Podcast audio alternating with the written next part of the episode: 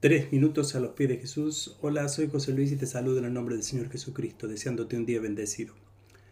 Marcos 6:23 dice, y le juró, todo lo que me pidas te daré hasta la mitad de mi reino.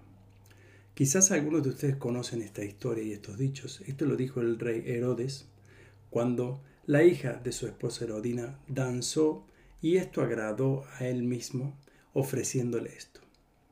El resultado de esto fue que Herodes tuvo que cumplir aquel pedido. Ella, consultando con su madre, la madre le dijo, pide la cabeza de Juan el Bautista.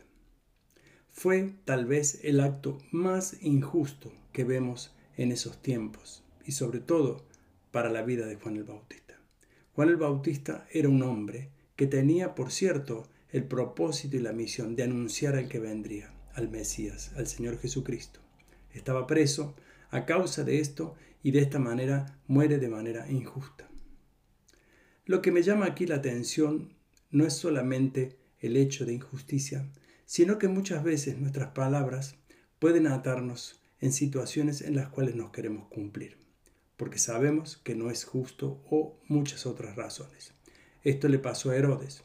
Herodes se entristeció mucho cuando la joven le pidió esto, porque en realidad lo que le estaba pidiendo era algo que él mismo sabía que era injusto y que el mismo pueblo condenaría, porque todos los que conocían respetaban y amaban a Juan el Bautista.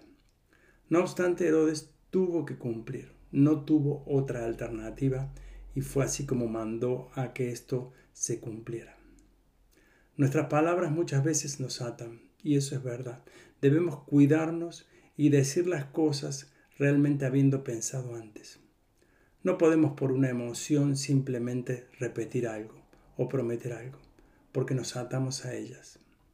Por eso yo te quiero invitar en este día a que tú reflexiones en este momento, a que sepas y conozcas que tus palabras, tus dichos, tus promesas se deben cumplir.